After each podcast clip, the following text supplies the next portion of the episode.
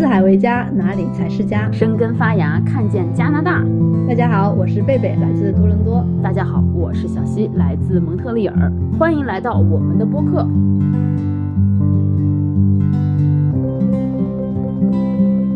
最近呢，我和贝贝都看到国内的很多家人朋友都阳了，然后呢，都在经历各种囤药呀、恐惧呀、发烧呀、痛苦的过程。然后我们就想着，哎，我们把我们这个在加拿大三年多来这个新冠的历程跟大家也来聊一聊呗。然后我就想说，其实我这边是没有经验的，因为我自己没有没有阳过。然后小西呢，他其实今年年初的时候阳了一次，而且是全家喜羊羊。所以我就想小西来分享一下，你阳了之后到现在一年多时间了，我觉得大家可能比较关心是你有没有什么后遗症。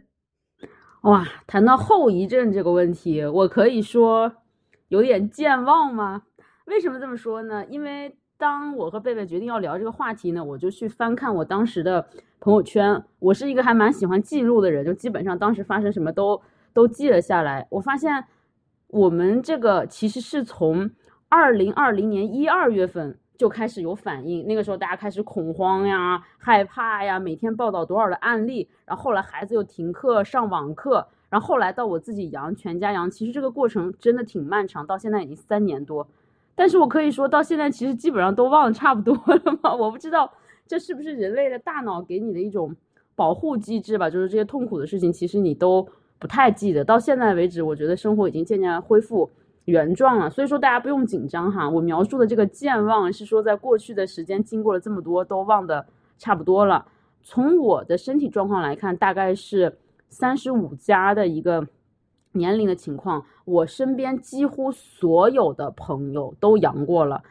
确实，我不敢说所有的年龄段啊，因为在加拿大，其实我不太认识比较年长的朋友。我身边的朋友大部分呢。是都没有什么后遗症的，这一点大家可以放心。我们这一批也是奥密克戎的感染者，应该和中国是一个总的毒株，但是中国可能是新的变种。但是我们基本上没有什么后遗症，现在就是该吃吃，该喝喝，该干嘛干嘛。咱们这边最开始恐慌，你记不记得有一个标志是什么？在加拿大特别逗。现在我看到国内的朋友是疯狂的抢药，什么？咱们那会儿是囤卫生纸，就是去超市看货架上其他所有东西都在，但是卫生纸的那个。架子给空了，然后到现在也没有想明白为什么大家要囤这个东西。而且你发现了吗？就是在我们最恐慌、像每天都消杀的那个时候，其实是身边朋友几乎都没有得病的时候，案例每天都是出现在电视上面、出现在广播上面，我们都活在哇谁谁谁又病了什么什么特别恐怖的情况。但是其实真实的我们身边的朋友里面，这样的案例是比较少的。而且那个时候最大的恐慌其实来自什么呢？其实我觉得是来自祖国吧，因为那个时候武汉刚刚发现了这个疫情的时候，现在觉得啊那个时候简直是人间炼狱啊，然后大家又管它叫武汉病毒。我们每天打开手机就会看到很多让人很压抑的消息。我觉得一一部分我们的这个华人的情绪也来自这个地方。当时我们大其实大家都很恐惧，都关在家里不敢出门嘛。但是我发现其实。那会儿加拿大他们政府其实做的事情还是挺多的。我我还记得我上一次朋友圈发了一个合唱团的那个视频嘛，然后下面好几个人给我留言评论说：“哎，你们国外不是都躺平了吗？为什么大家还戴着口罩呀？”就是看到他们的留言，我当时心里一惊，我说啊，原来是大家眼中的这种国外的躺平，原来是真的是彻彻底底没有作为，然后大家什么都不管的这个意思吗？所以我后来就跟几个人沟通了一下，然后结果他们就说，对他们，他们就是觉得国外的躺平就是政政府不作为，然后民众也不管，生死由命的那种状态。所以我就我想分享一下，就加拿大这边它的真实状况，仅从我的个人生活和观察来提供一点信息。就比如说加拿大，它政府其实在我看来，它一直是没有躺平的。比如说哈。从一开始这个疫情出现的时候，在大的方面，政府一个是它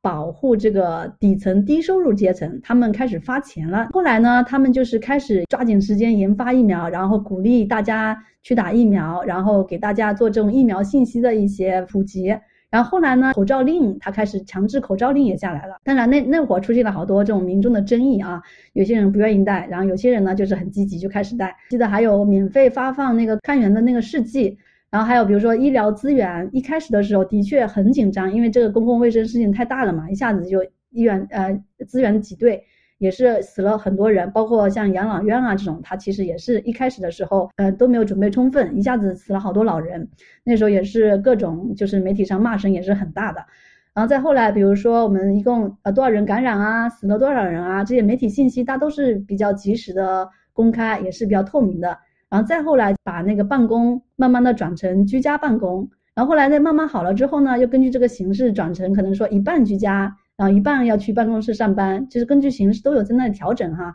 然后还有比如说我旁边有些朋友，比如开餐馆的，什么，打击特别大嘛，都没有人去吃饭。其实政府它都是有对它一个资金的一个扶扶持的，这是大的方面。然后小的方面，其实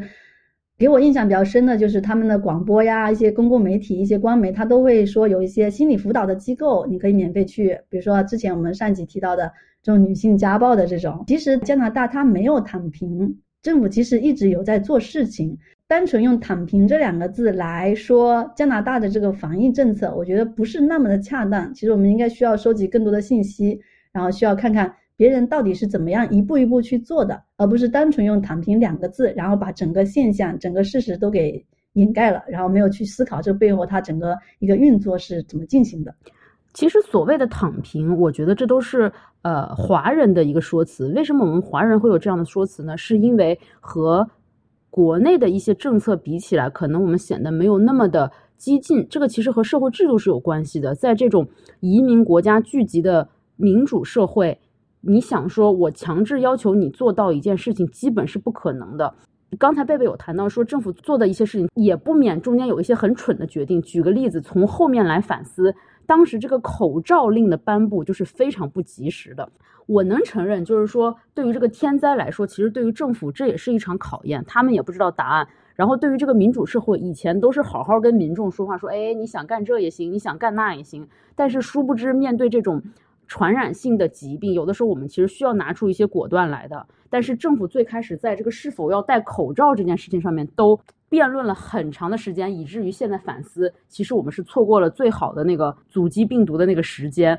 后面确实是说口罩必须都都得戴了，但是已经都有一点有一点晚了，来不及了。对，就这个事情，当时其实让我也思考了一下，就在这种公共事件中，民主和集权的优势和劣势，以及我们该如何去把握这个权利和自由的这种平衡，太有意思了。这个东西，如果你真的自己当时去体会这个加拿大社交媒体和中国媒体的这个思潮变化，你会觉得哇，我们经历了一个历史事件。就是其实最一开始的时候，其实我们中国的这个制度其实是为西方所诟病的嘛，说你们什么什么一党啊，什么这乱乱七八糟的。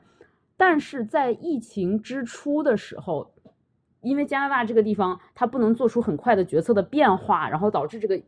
病例的一个暴增，然后。那个时候其实有一种很明显的变化，就是说大家开始怀疑民主，说民主真的是好的吗？民主真的是一个万灵药吗？看来不一定，因为在某些特殊的情况下，我们是需要一些果断的决策，来带领我们的国家走向一个正确的地方。但是这个反过来更有意思的就是，在之后，因为加拿大所谓的这个“躺平”加引号哈，导致我们的这个案例的增长已经趋于平缓，而。中国来了一个相对比较激烈的变化，大家又开始重新批评中国，说：“哎，你怎么可以这样？已经有卷子可以抄，你还抄不对。”所以说，我是觉得我们民众的对于制度啊这些东西的变化是需要一个事件来来发现的。这其实对于我们来说是一个进步了。对你刚才讲到这个事情，让我想起打疫苗这个事情。其实你刚才说戴口罩，政府的确经过一段时间的这个。啊，是相互的一个辩驳，然后跟民众的一个权衡之后，错过了最佳时间，到最后当然也是实行了那个强制戴口罩的这个政策。打疫苗这个事情，其实政府一开始他其实没有经过一个非常长的一个思考决策过程。之后你有没有发现，有好多人他会上街游行说抵抗打疫苗？打疫苗这个事情太逗了，我来帮大家回顾一下，就是在民主社会，他政府不可能。逼迫你去打疫苗，但是他会发布这样一个消息，就是说，打疫苗的朋友才可以去饭店什么什么什么地方玩哦。就是你记得当时我们其实已经很晚了，才研发了那个疫苗护照嘛，就是所谓的那个 A P P，我们打了疫苗之后的信息才会登记上去。他没有逼迫你去打疫苗，但是他给很多公共场所的准入设施写的是必须要扫那个扫那个码，你必须得扫了那个码才能进到这个里面去吃饭或者去去玩儿。他是用这种方法来敦促民众去打疫苗。你别说这个抵抗了，就两个月之前，都今年十月份，我去多伦多，我去上次看你的那一次，我在那个大广场上还有人反抗的，说不打疫苗是我们的自由，这是政府的阴谋，什么？我当时都都笑喷了。我说这都这份儿上了，还有人在主张自己的权利，我觉得就非常的加拿大特色。对，然后就我我对这件事情心态特别矛盾，一个方面我非常欣赏加拿大这种啊，你还能容忍他们去上街游行。另外一方面，我又觉得说，这么自由的一个边界有必要吗？我就觉得就怀疑说，我们要给他这种自由的这种权利吗？所以说，这个其实对于民主社会，他们自己也是要去辩论和进步的吧。比如说，某哪一些的权利上是可以给到人们自由的边界，但是对于一个可传染、传染性极强的一个病毒，我们也要给到它自由的边界吗？不过说到这儿哈，我的这个。历史博主的这个基因有一点动了，就是其实很多，比如说，因为我是在一个法裔省份嘛，我们法裔省份其实很多法裔的人士是不愿意打疫苗的，为什么呢？里面有一个特别好笑的历史小故事，就是这个牛痘的发明人，牛痘大家知道吧？就是以前一个特别致死率高的一个传染病，它的发明人是个英国人，就爱德华詹纳嘛。然后这个法国人不愿意打，因为他就觉得这是英国人要操纵他们的。一种手段，你知道吗？觉得是给我们打了不知道什么神秘的液体。这英国人历史上一直就坏，就是想控制我们法国人，这是有一点民族怨恨在里头的。不过确实以前在美国的历史上也发生过这种事情，就是白人为了控制黑人，去给他们打一些不好的病毒，然后以疫苗作为借口。这个在历史上其实他这个政府是失去了他的公信力的。所以我也能理解为什么现在还是有人上街去振臂疾呼，说大家不要相信这个东西。这也是我们这种社会的一个特色吧。说到这个历史哈，我还有另一个地方在颤动，就是说，其实这个疫情刚开始的时候，大家都拿它和一九一八年那个大流感来做对比嘛。一百年之前，特别有趣的是，一九一八年大流感也是三年才结束。我们中国人其实有一句老话了，就说大疫是三年嘛。当时这个疫情刚开始的时候，很多人都说：“哎呀，我们现在这么进步，这么科学发达，我们一定可以很快把这个病毒阻击在摇篮里。”但是你看，摇摇晃晃的，我们也是三年过去了。这个真的是不由得让我想到一句很悲观的话哈，就是断章取义一下黑格尔的一句话，就是说我们人类从历史中学到的唯一教训，就是人类无法从历史中学到任何教训，还是三年了。当然，确实在这个中间，由于科学技术发展，我们其实人口的。死亡率是降低了很多，希望吧，希望国内的疫情也可以很快的结束。在疫情刚来的时候，第一件事情就是拿出了加缪的那本《鼠疫》，去重读了这本小说。有时候真的觉得，就是人类他是看着好像进步很神速，但其实他很多东西真的是原地踏步。你可以在里面找到是完全一样的这种恐惧感，以及在这个经历的过程中，我们经历了同样的绝望，保持着相同的希望，到最后这篇总是会翻过去的。在这本书里，你会看到整个事情它会怎么去发展。比如说，你刚开始，呃，绝境下普通人他们怎么去应对的？有一些奸商怎么会利用这种灾难去发财？你会发现，我们现实生活中也会有这样的人出现。然后还有，比如说，有一些像科学家，像一些医生，他怎么会有人性的光芒，然后去给这些病人带来希望？哎，你看，我们现实生活中也有这样的人，一些丑陋的、美好的一些细节，好像。所有的东西能在小说中找到它的一些原型，所以我当时看这本书的时候就想着说，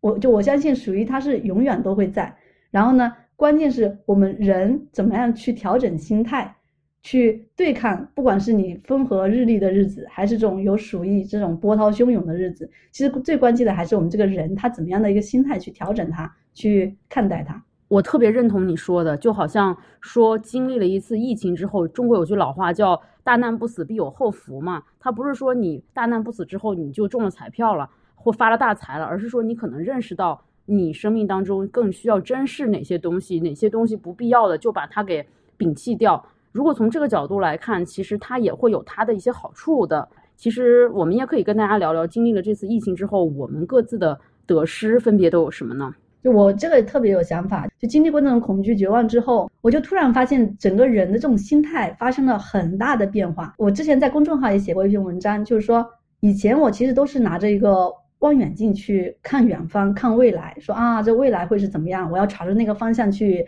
往前奔哈。当疫情发生之后，我就发现，哎，我这个望远镜慢慢的变成了放大镜。你这个放大镜不只是去放大生活中你想要去寻找的美好，以支持我们现在生活的意义。另外，你会放大自己内心的一些东西，你会更真实的面对自己，会告诉自己说哪些东西是自己真的珍视的，哪些东西自己是真的想要去追求的。所以在这次疫情之后，对我改变最大的就是我开始懂得说。应该珍惜时间去做你真正想要做的事情，去做你真的让你开心的事情。这种开心不是说你表现出来让人家觉得你开心，而是你有没有感受到你那种内心的那种流动，自然而然从内而外的，而不是说因为别人觉得我厉害，然后我很开心，就不是因为外在的这种评价带给你的开心，而是你内心由内生发出来的，自然而然流出来的一个开心的一个东西。就像我们。中国人说的，从面子到里子的一个过程，不那么在乎面子了，更在乎里子里面的东西，是这样的意思吧？没错，大灾之后有反思，其实，在大灾之后可能会涌现出一批比较好的文学艺术作品啊，什么之类的，人们就更知道自己要什么了。包括像如果聊到我自己也是一样吧，我和很多人比起来，我觉得我的家庭在疫情当中失去的不算太多的，因为我是记得也是，其实，在。今年还比较早的时候，大家还没有开始意识到说要去反思这个疫情的时候，有一个芭蕾舞演员在网上发了一个视频，他说：“三年了，我们那个演员能有多少个三年呀？”那个时候我才意识到，其实比如说对于很多呃吃青春饭的孩子来说，他们的这个影响有多么巨大，他们可能真的就错过了自己最佳的一个上台表演的时机。你要说对我们家孩子来说，本来一开始学钢琴学的好好的，疫情期间改成网课上的很不耐烦，然后现在就彻底放弃了钢琴了。是这个以后肯定会有人来分析，就说这一代和这一代，不管是演员还是运动员还是什么之类，中间肯定有一个 gap。为什么会有这个 gap 呢？是因为疫情期间耽误了他们的训练或者是上台表演什么的。总而言之，现在看到国内很多的小伙伴也在经历我们当时的相似的过程。在生病中，在发烧中，在抢药中，在担心自己的家人和孩子当中，不知道我们的分享呢，可不可以给你带来一点点的小小宽慰吧？期待我们的生活早日恢复正常。谢谢大家，再见。这期节目就到这里了。如果你们有什么对于新冠的分享，欢迎给我们留言。如果喜欢我们的节目，欢迎订阅，不要错过加拿大。下期见喽。